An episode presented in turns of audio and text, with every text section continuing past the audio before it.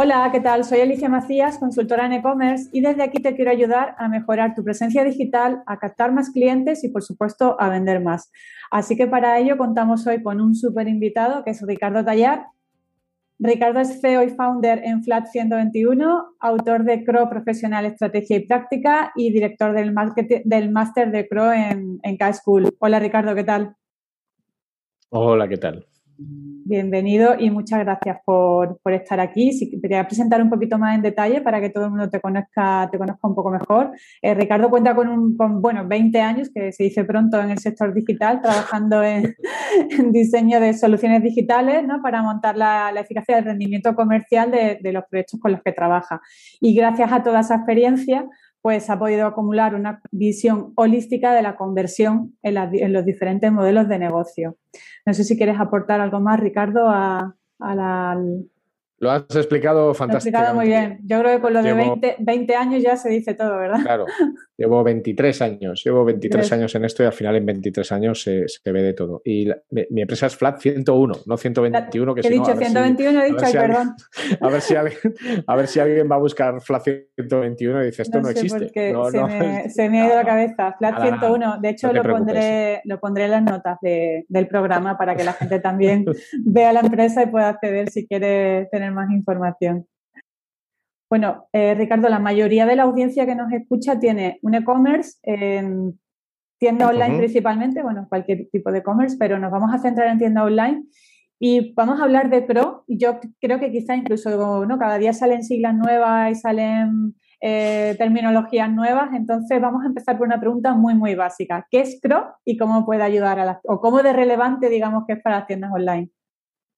Bueno, a ver, eh, yo digo siempre lo mismo. Yo siempre me he dedicado a lo mismo que es a optimizar. O sea, mi trabajo siempre ha sido eh, mejorar el rendimiento de, pues, del activo en el que estás trabajando, sea una web, sea una app, sea un IoT.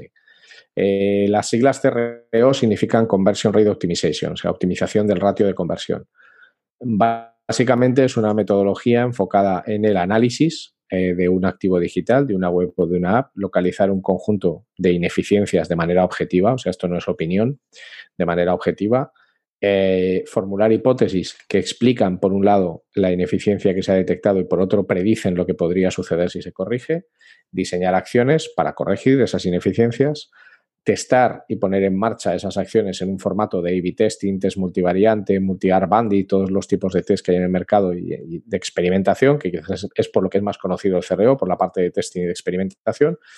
Y luego con las conclusiones que los test nos han dado, se toman decisiones acerca del producto presente y el producto futuro, Cómo vas a contar las cosas o cómo vas a plantear algo. Y a partir de ahí entras en un ciclo eh, infinito de optimización. Básicamente consiste en analizar y trabajar para mejorar el rendimiento comercial de cualquier activo digital. Muy interesante. De hecho, es clave ¿no? para una tienda online. Eh, ¿No ibas a decir algo?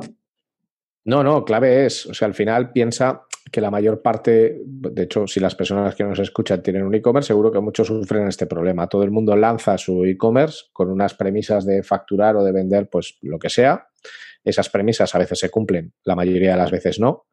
Y lo que sucede, sobre todo cuando trabajas con un activo digital, es que nunca acabas de entender muy bien qué es lo que está pasando, o sea, por qué tu negocio no, no funciona. Sobre todo porque de siempre nos hemos enfocado mucho en el análisis cuantitativo, de volúmenes, de números, de métricas, y muy poco en el análisis cualitativo, que es por qué está pasando esto. O sea, al final tú puedes saber que tienes 50.000 usuarios todos los días, pero no sabes por qué esos usuarios no compran o por qué esos usuarios abandonan.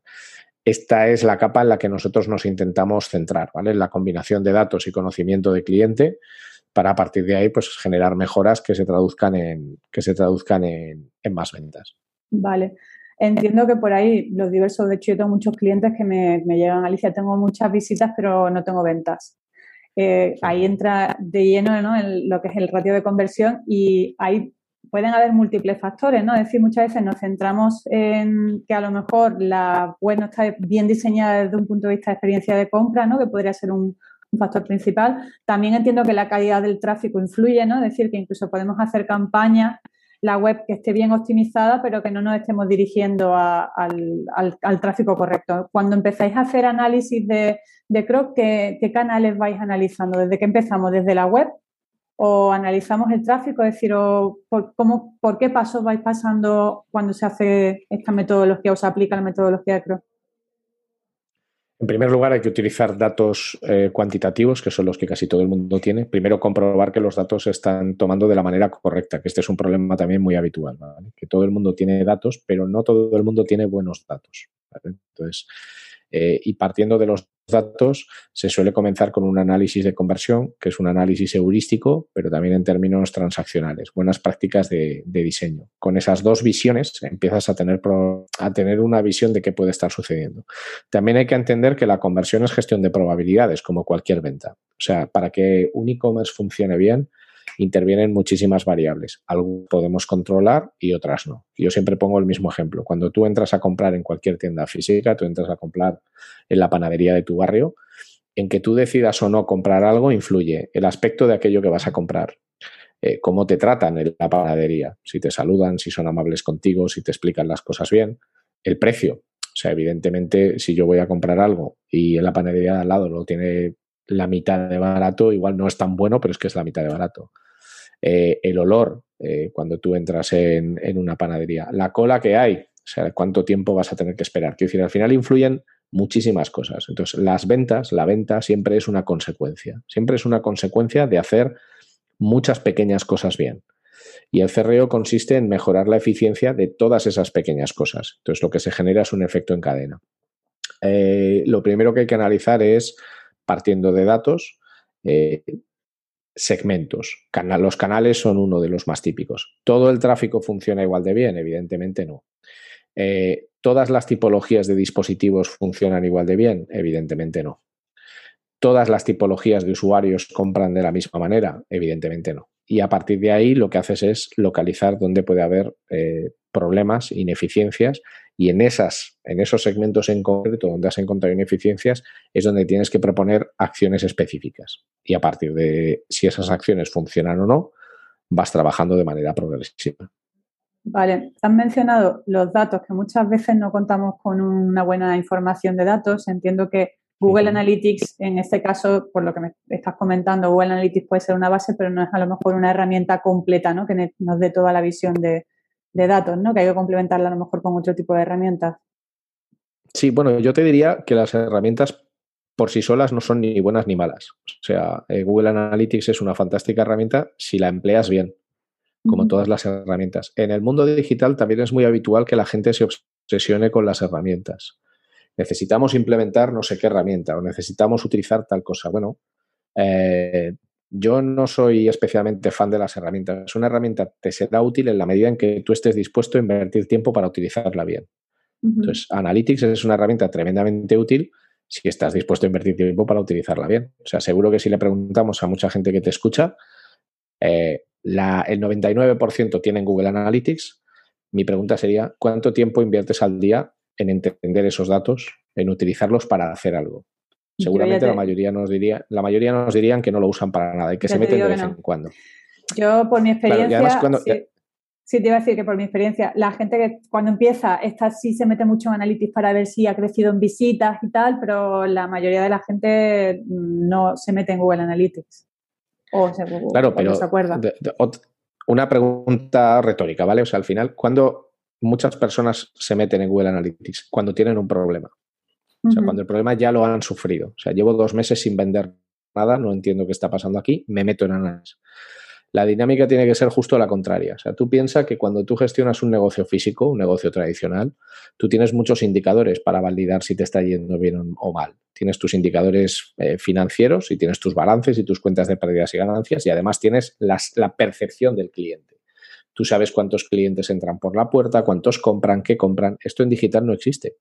Entonces, la herramienta que sustituye esa sensación de contacto con el cliente eh, son las herramientas de analítica digital. Analytics es la más popular, Google Analytics es la más popular. Entonces, no hay que utilizarla como una herramienta para comprender qué ha pasado cuando eso ya ha pasado, sino hay que utilizarla como una herramienta de consulta diaria porque es aquello que te puede dar orientación sobre cómo de bien o de mal está funcionando tu, negocio. Entonces, es importante, en primer lugar, entender las herramientas Mucha gente utiliza herramientas y en realidad no entiende los datos que salen ahí. No, no sabe lo que es una sesión, no sabe lo que es un usuario, no entiende cómo se miden determinadas cosas.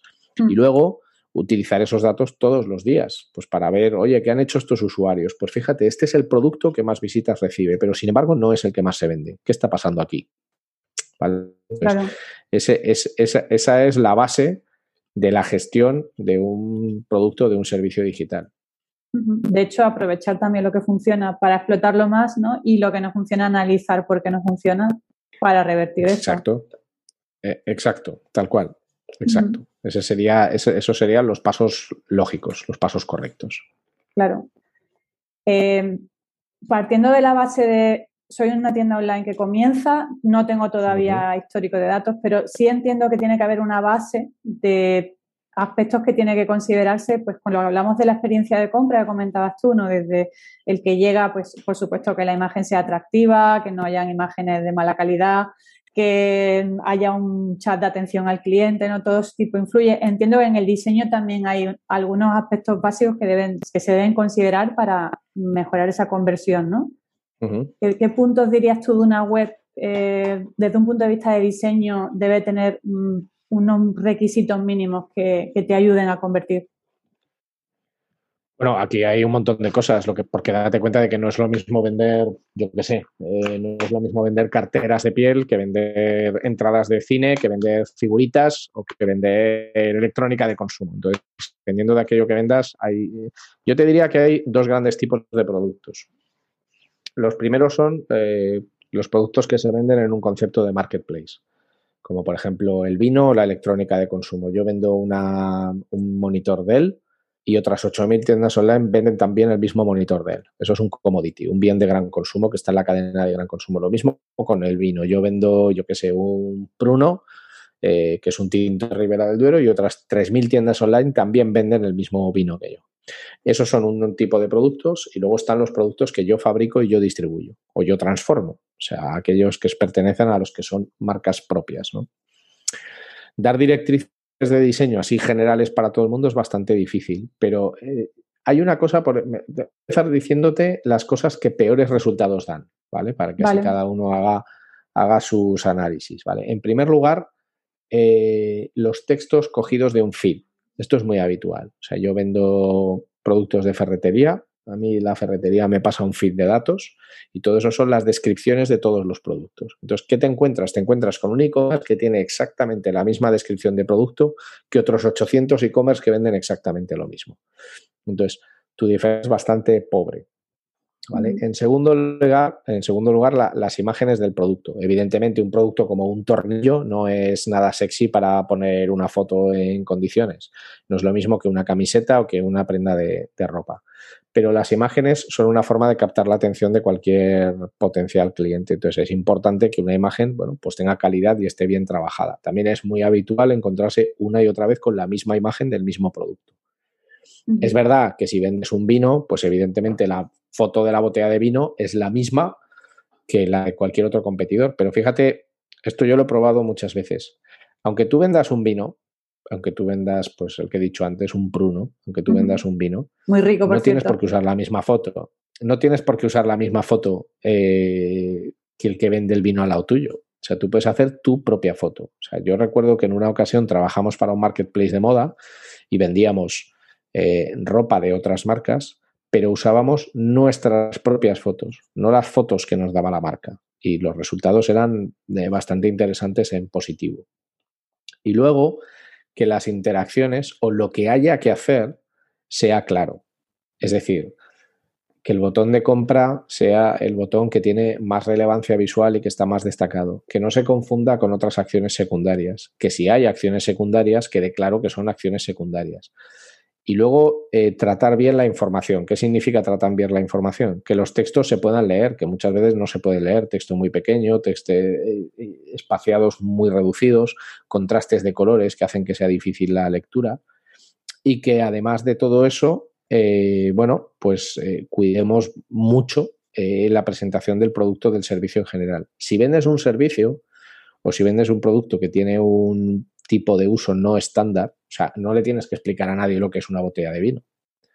Ahora bien, si le tienes que explicar a alguien, eh, yo qué sé, un dispositivo que te has inventado y estás comercializando que sirve para medir las pulsaciones bajo el agua, para medir tu ritmo cardíaco si eres nadador, porque eso no es un producto común. Cuando vendes algo que no es común, tienes que esforzarte mucho en explicarlo muy bien. Y ahí son especialmente útiles eh, los vídeos o los elementos visuales que te permitan entender cómo algo funciona. ¿vale? O sea, esto cómo funciona. Yo, por ejemplo, a mí me gusta la natación. Yo, por ejemplo, me compré unas gafas hace poco que llevan son como un Runtastic de natación, como una de estas aplicaciones, pero con las gafas. Entonces, las gafas lo que llevan aquí es un visor que te va indicando los metros que llevas nadados. Tal. Entonces, esto, que no lo has visto nunca en el mercado, es muy difícil entender cómo funciona. ¿Cómo te lo ponen? Bueno, pues te ponen un vídeo en el que un nadador se pone unas gafas, se mete en el agua y tú lo ves en primera persona y ves cómo lo verás tú y efectivamente es así. Es como este tipo de visores que se ven en algunos coches, que tienes como delante en 3D un número, pues es como si tú tuvieras aquí una mosca, un, un, layout permanente que te enseña pues, los metros que llevas nadados, las brazadas, todo ese tipo de cosas. Entonces, yo me quedaría con este pack de, cosas, que el precio esté claramente presentado, eh, que el producto o el servicio, una cosa importantísima, eh, por favor, informa bien cuando no hay stock de algo o cuando no lo hay pero lo va a haber, todo ese tipo de cosas. Lo que pasa es que cada e-commerce es un mundo y cada uno tiene su problemática. Los e-commerce que tienen un componente fan muy grande, eh, no tienen que hacer un gran trabajo de porque como soy el único que tiene un producto que tú deseas, aunque yo te lo ponga muy difícil, me lo vas a comprar. Los que tienen que hacer un trabajo muy fino son aquellos que compiten en el famoso océano rojo, ¿no? Eh, está teñido por la sangre de tus competidores, ¿no? Pues esos son los que tienen que hacer un trabajo muy, muy, muy, pero que muy fino. Sí, al final es mm, ponernos ah, en la mente del consumidor y pensar cómo aportamos el mayor valor posible, ¿no? Para que esa persona entienda el producto, los beneficios. Hacía hace poco una entrevista también a Elena Peinador, que es copywriter, y hablamos también un poco de la ficha del producto que esté muy trabajada en base a beneficios, ¿no? No solo en lo maravilloso que es el producto. Es decir, enganchar muy bien con el usuario a través de una buena ficha de producto. Claro, pero es, eh, pero es que es, que es, así. O sea, al mm. final el, el copy, o sea, en conversión lo que nos interesa es resolver lo que se llaman los FUDs, que son las siglas de Fears, Uncertainties and Doubts, miedos, incertidumbres y dudas. Mm. Y el copywriting, los textos, las imágenes, son los vehículos que nosotros tenemos para resolver dudas. Cuanto mejor resuelvas las dudas de un potencial cliente, más cerca estás de que ese cliente te, te compre a ti. Si tú no le resuelves ninguna duda, pues comprará, pero no a ti, se lo comprará a otro. Luego, siguiente paso, el proceso de checkout. ¿Cómo es importante, por ejemplo, eh, por supuesto, no abusar de pedir más datos de la cuenta al usuario, ¿no? Como pedir un DNI obligatorio o una fecha de cumpleaños, cosas así que puedan echar para atrás al, usuario. El, el, tema de hacer pedido express o pedido con registro, y el otro paso sería, eh, ¿compra en un paso o compra en tres pasos? Un poco, ¿cuál es eh, tu experiencia ahí de qué es lo que más convierte o lo que menos convierte?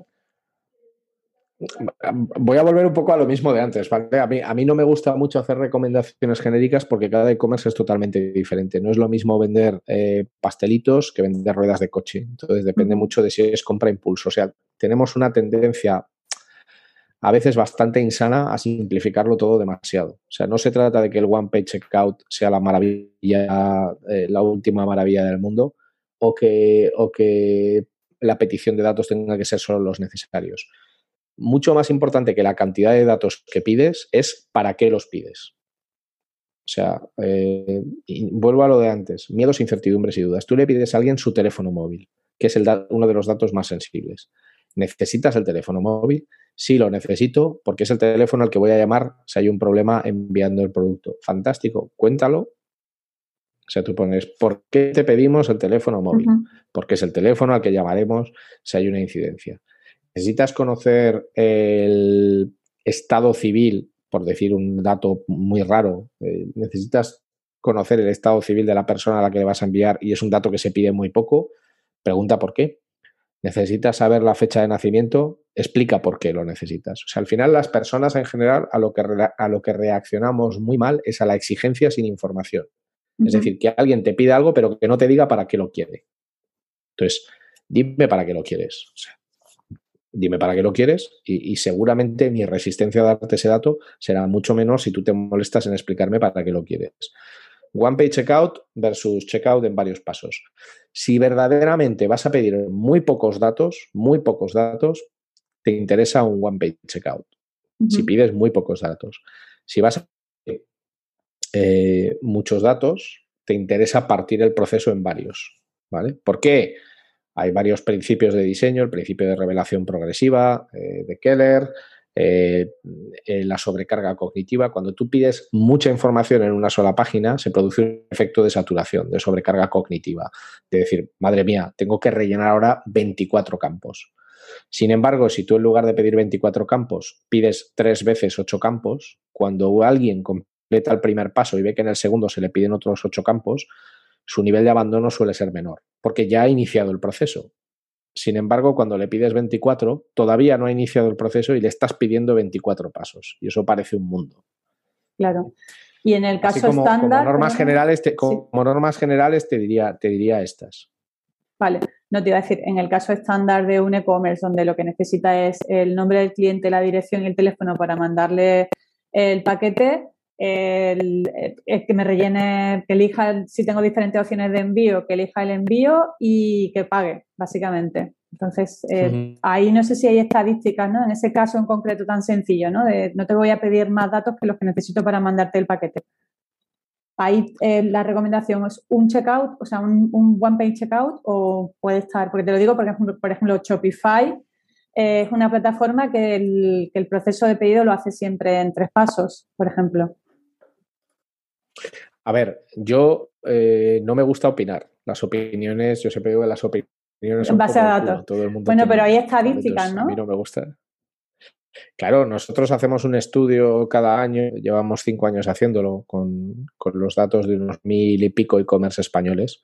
Y, por ejemplo, con los números en la mano, los checkouts en varios pasos son más eficaces que el one-page checkout. El checkout en varios pasos, ahora te hablo de memoria, te diría que convierte más o menos de media al 1,3% y el One Page Checkout está en un 0,96 o en un 0,97. O sea, con los números en la mano funciona mejor dividir el proceso en varios pasos.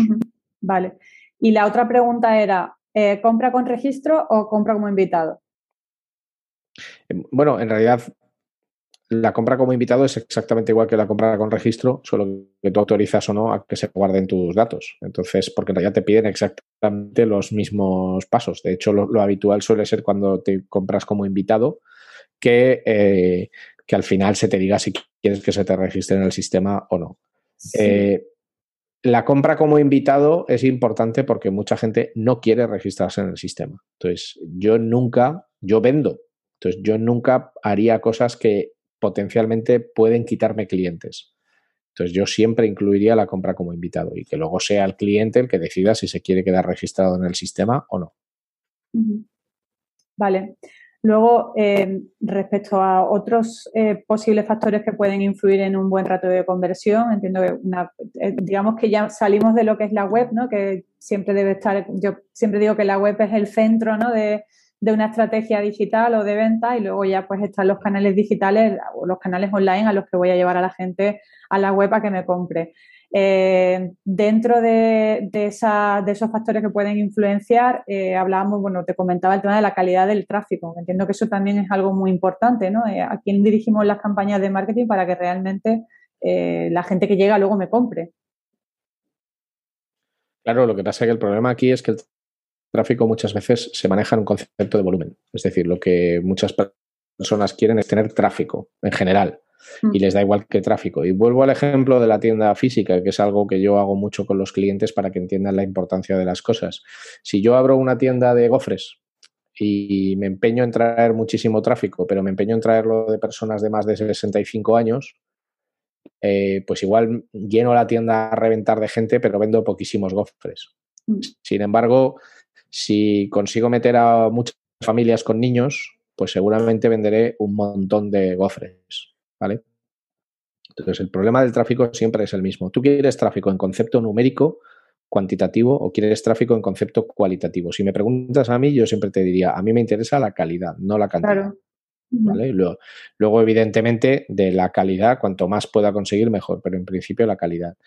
Pero para eso tienes Google Analytics y cualquier otra herramienta de medición que te dice de una manera bastante precisa si está midiéndose bien qué calidad tiene el tráfico que estás recibiendo. En dos, calidad además de dos formas hay que medirla. De manera transaccional, es decir, este tráfico a cuánto me vende, cuánto convierte este tipo de tráfico, y calidad navegacional, es decir, este tráfico no compra, pero es un tráfico de alguien que está interesado en mi producto o en mi servicio. Y ese tráfico también me interesa. Y bajo esos dos parámetros, pues validar cuál es el tráfico que mejor te está funcionando y a partir de ahí pues decidir dónde inviertes más o dónde inviertes menos en función de, del tráfico que estés captando. ¿Qué herramientas hay que nos puedan ayudar también, aparte de Analytics, por ejemplo, herramientas de mapas de calor como, o como Hotjar o las que te graban en directo que hace el usuario? ¿no? Esas herramientas también son muy valiosas ¿no? para mejorar el ratio de conversión. ¿Hay alguna herramienta que tú pienses que sí es totalmente recomendable tener, aparte de combinación con Analytics? Es que lo de las herramientas, te vuelvo a decir, depende. O sea, hay herramientas, hay herramientas, tú puedes tener la herramienta más cara del mundo. Sí, que si no la, usa o no le sacas partido... Y la herramienta por sí sola, y la herramienta por sí sola es inútil. Y puedes tener un e-commerce, y puedes tener un e-commerce en el que nadie está usando ninguna herramienta y funciona como un tiro. Entonces, lo que hay que intentar eliminar del mapa eh, digital es la creencia de que una herramienta te va a resolver un problema. O sea, una herramienta no te va a resolver ningún problema te va a dar eh, o más información o te va a dar más posibilidades, pero no te va a resolver un problema. El problema lo resuelves tú. Lo que pasa es que como tienes determinado tipo de herramientas y las utilizas, encuentras antes el problema y también la forma de resolverlo. Cuando uno ya domina el análisis cuantitativo, es cuando es interesante pasarse al análisis cualitativo. Y el análisis cualitativo es análisis de comportamiento. Entonces, como bien decías, hay herramientas como Hotjar, como Mouseflow, como Lucky Orange, como Visual Website Optimizer, eh, como un montón, como eh, Decibel, montonadas de herramientas que te proporcionan información cualitativa. ¿Qué tipo de información es esa? Información de qué está haciendo el usuario, por dónde desplaza el ratón, por dónde hace clic, cómo interactúa. Tú tienes una sesión grabada donde ves cómo un usuario intenta comprar y no lo consigue y te desesperas todo ese tipo de información. Esa información es valiosa para mí muchísimo, muchísimo. Pero una vez más, la herramienta, eh, la herramienta no te lo va a resolver, porque tú pones Hotjar y Hotjar, eh, que es la herramienta más popular, no es la mejor, pero es la más popular. Eh, Hotjar te dice, oye, tengo aquí 200 vídeos de usuarios comprando. ¿Cuál es el problema? Que alguien tiene que verse esos 200 vídeos o por lo menos alguien tiene que verse 20 o 30 vídeos para ver dónde están los problemas. Pero como utilidad es tremendamente útil si se, pues si se utiliza. Efectivamente, yo, por ejemplo, con algunos clientes que han hecho campañas en, en Facebook, Instagram, no convertían, o incluso en campañas en SEM. Y yo me he pasado una mañana de un domingo viendo vídeos de hace la gente eh, cuando llega a la web y al final te da unas pistas muy buenas de, oye, es que a lo mejor no estamos enfocando bien la estrategia de palabras clave porque, no sé, pues porque no estamos a lo mejor atacando a palabras muy genéricas y el usuario cuando llega pues no, lo que ve no es lo que, lo que estaba buscando, ¿no? Entonces eso ahí sí te aporta. Comentabas que Hotjar es la más popular pero no la mejor. No sé si tienes alguna otra que, piensas que, es más completa que Hotjar? A, ver, hay, muchas, hay muchas herramientas. Yo no tengo nada con ninguna, entonces hay muchas herramientas. Es la más popular, eh, pero te vuelvo a decir lo mismo de Analytics. Hay que entender cómo funcionan las herramientas que utilizamos. ¿Cuál es un, problema muy habitual? Es que utilicemos herramientas y tú des los datos que las herramientas te dan por ciertos y no te los cuestiones en ningún momento, ni te molestes en entender cómo están siendo recogidos esos datos.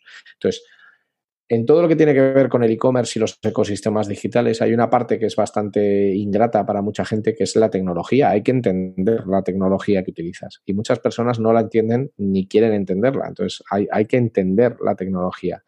Hotjar es una herramienta que te da lo que te da y por el precio que tiene está muy bien y funciona estupendamente.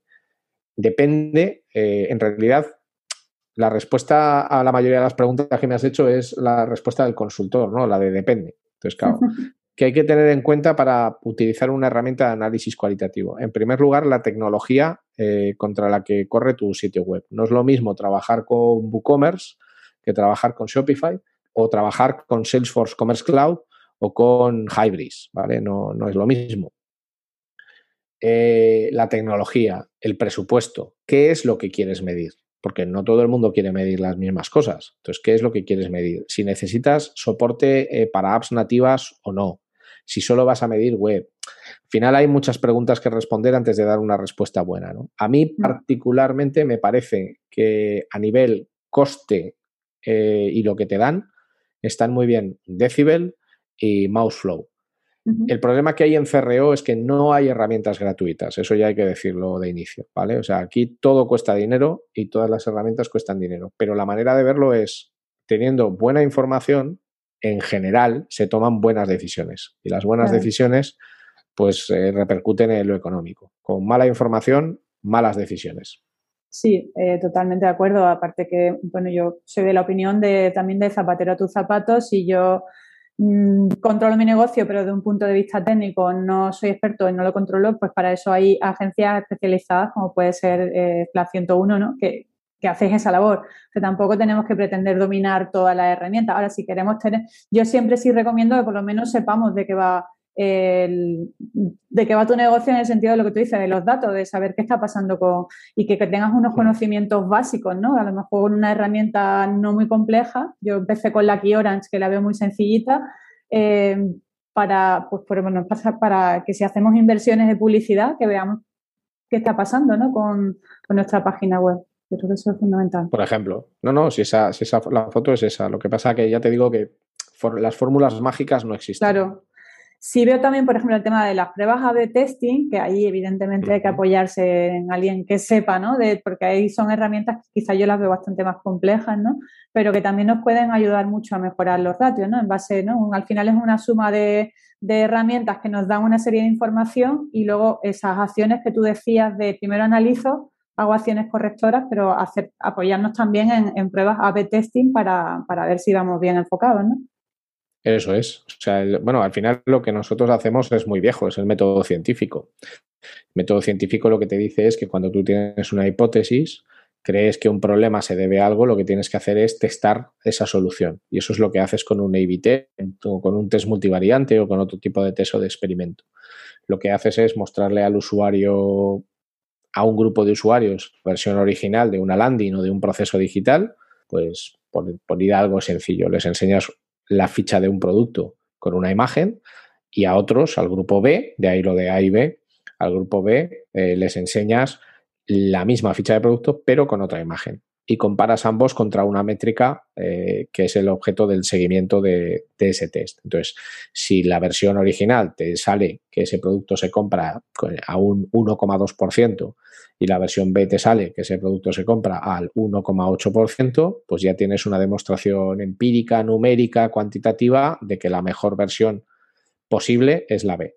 Lo que hay que entender es que un test A-B, en primer lugar, se apoya en las matemáticas y en la estadística. Entonces, al final necesitas cierto volumen de tráfico para poder hacer testing y experimentación con garantías.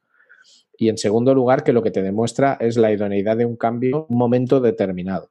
Es decir, que hoy una ficha de producto sea mejor con la foto B que con la foto A, no significa que esa ficha de producto vaya a ser igual de buena dentro de siete meses. ¿vale? Es un cambio de hoy. Entonces, bueno, si tienes esas dos cosas en cuenta, la experimentación y el testing son la mejor forma de entender cómo tiene que ser tu producto y tu servicio digital cada día. Es la mejor forma para saber qué tienes que tocar y qué tienes que cambiar para conseguir el mejor rendimiento posible, sin ninguna duda.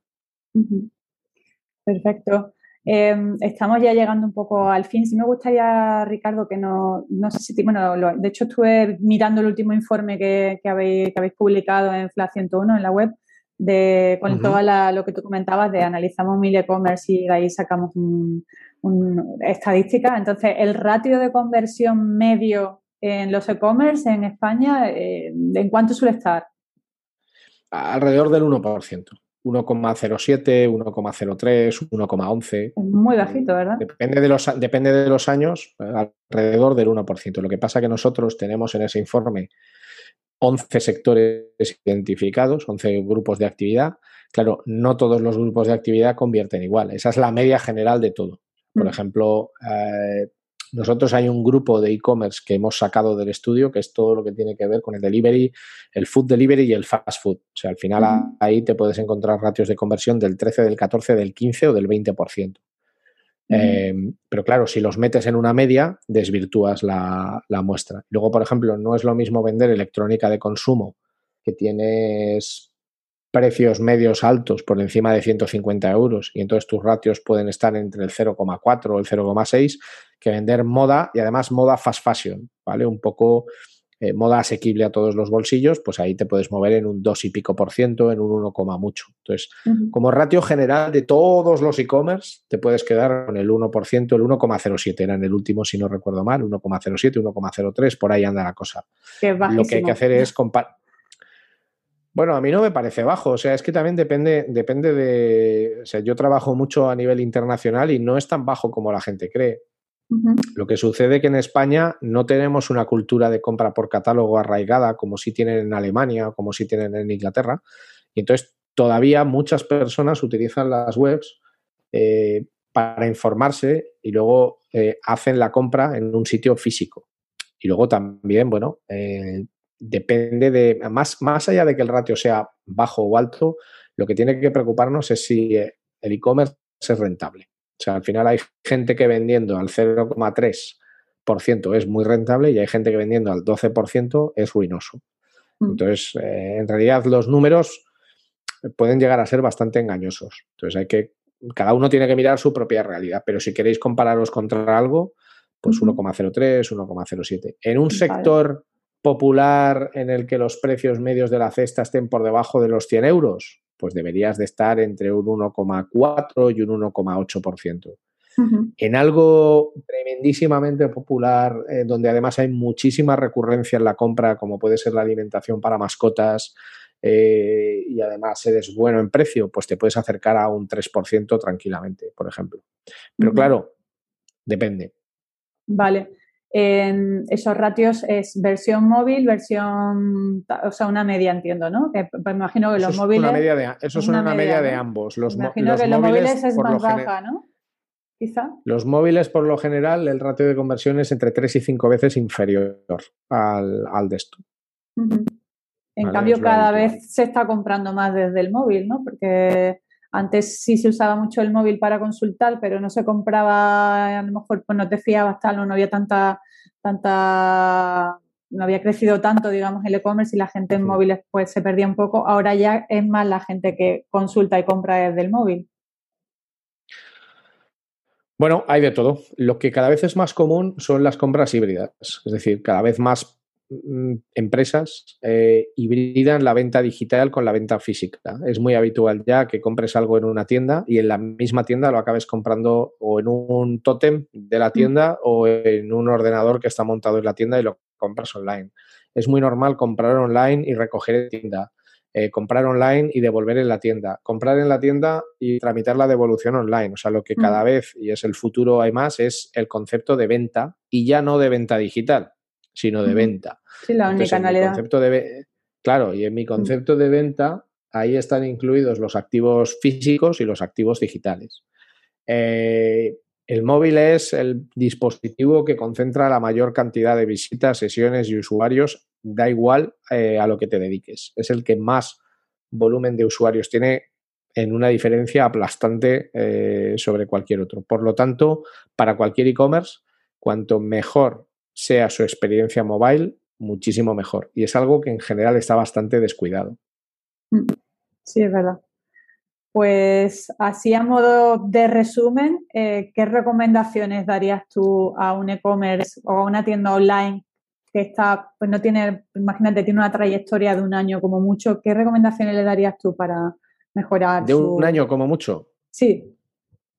Pues lo primero que le diría es que tenga paciencia, porque con los datos en la mano, la mayor parte de los e-commerce necesitan como mínimo 18 meses para consolidar una primera base de usuarios. Les diría también que el activo más valioso de cualquier e-commerce son sus primeros 100 clientes. O sea, cualquier acción que puedas hacer con los clientes iniciales eh, va a ser muy satisfactoria. Eh, reviews, testimonios, incluso hacerles protagonistas, no sé de qué forma, porque va a depender mucho de lo que vendas, es, es brutal, es crítico. Tus primeros clientes, eh, siempre cuidar a tus clientes muy bien, pero a tus primeros clientes, que son los primeros que están confiando en ti, sobre todo cuando no tienes marca ni eres nadie, los tienes que llevar, vamos, como si fueran unos santos. Aprender a trabajar el dato, muy importante. No el dato económico, que eso yo doy por hecho que cualquier persona que monta una empresa más o menos tiene intención de hacerlo, sino el dato digital. Aprender a trabajar el dato digital para entender qué es lo que está pasando en mi tienda y luego eh, hacer cualquier tipo de investigación o de preguntas que sean interesantes para conocer la realidad de mis clientes. Muchas veces los negocios venden mal porque nunca le han preguntado a sus clientes, nunca. Son todo suposiciones. Yo creo, yo opino, a mí me han dicho, he leído, pregúntales tú directamente. Pregúntales tú. Hoy en día, eh, Hotjar, vamos, montonadas de aplicaciones te permiten desplegar una pequeña encuesta o directamente, si alguien te ha comprado, puedes hacer una campaña directa de, preguntarle. Y pero sobre todo tener paciencia porque al final arrancar un negocio, da igual que sea digital o no, es, una, es un ejercicio de fe y hace falta... Hace falta tiempo para consolidarlo y hay, que tener paciencia y músculo para aguantar, claro. Una carrera de fondo, como digo yo. Totalmente, totalmente. Muy bien, pues nada, Ricardo, eh, no, te, no te voy a quitar más tiempo, agradecerte muchísimo todo el conocimiento que, has compartido con, nosotros. Y, a ti por invitarme.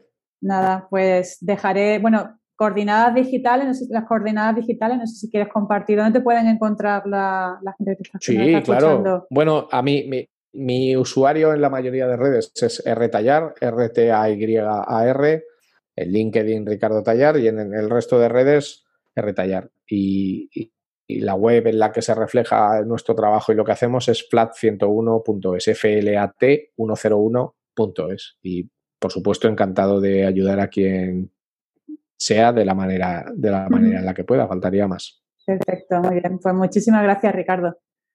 Gracias a ti.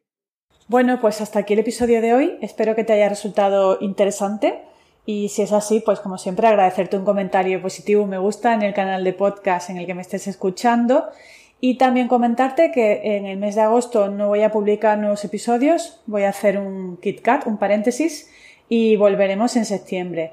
Así que nada más, mientras tanto, pues te invito, por un lado, que descanses, por supuesto, también te invito a que te pongas al día si tienes algún episodio todavía por escuchar también tengo muchos en el, en, el canal de YouTube, donde me puedes también no solo escuchar, sino ver. Y nada más, darte las gracias como siempre por estar ahí y nos vemos en septiembre. Mejor dicho, nos escuchamos en septiembre. Un abrazo.